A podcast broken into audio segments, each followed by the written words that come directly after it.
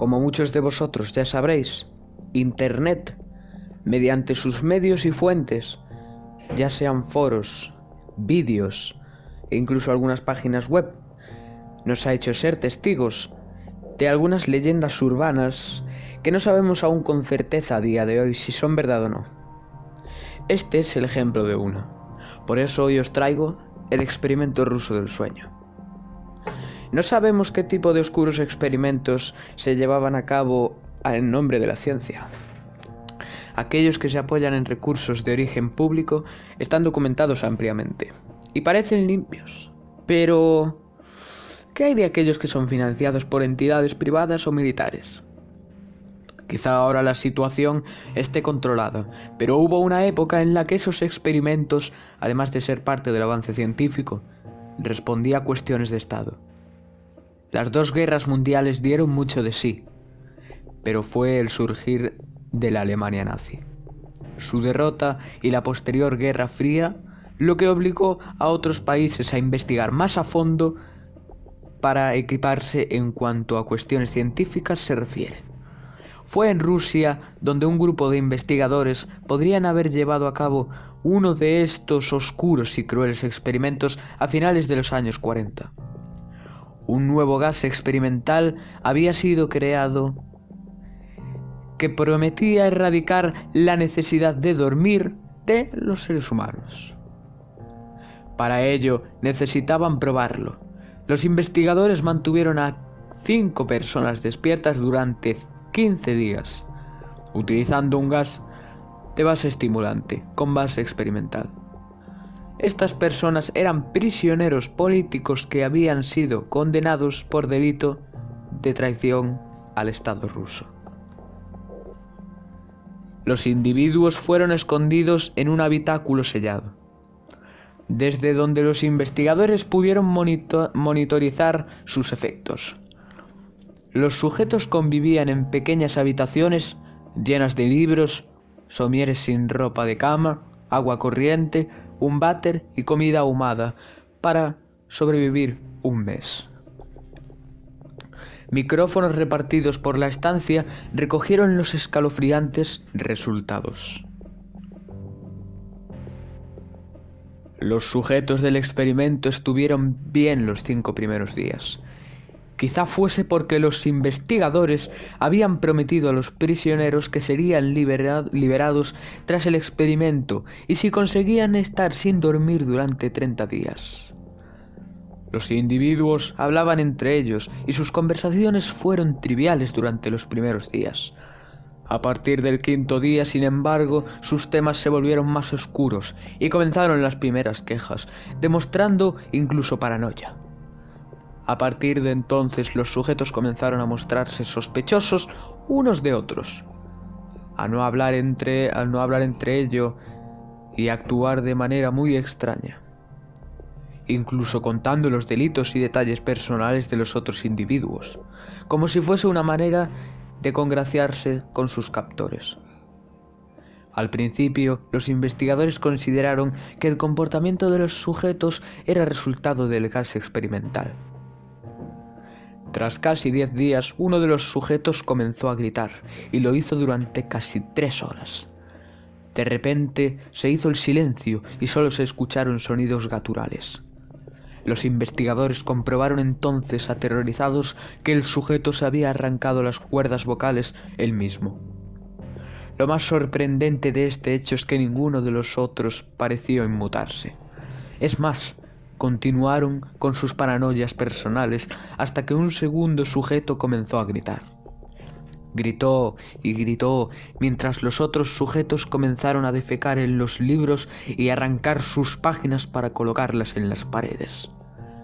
De repente los gritos cesaron y los susurros paranoicos de los otros también.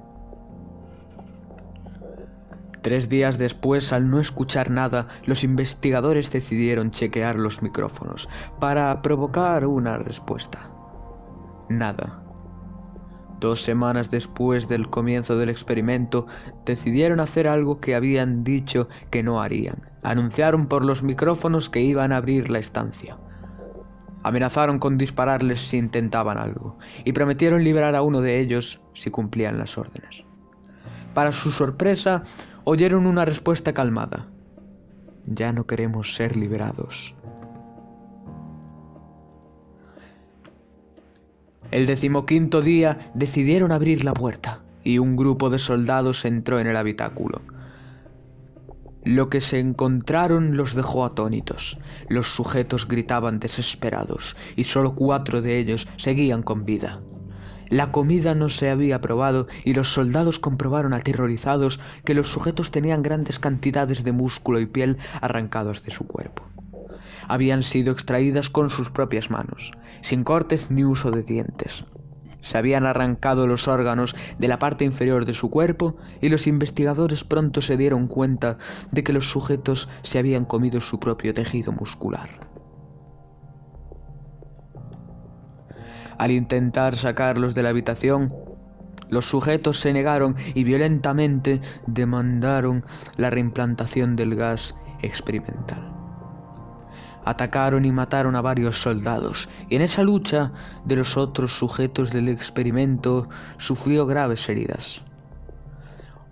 Fue intervenido por los médicos.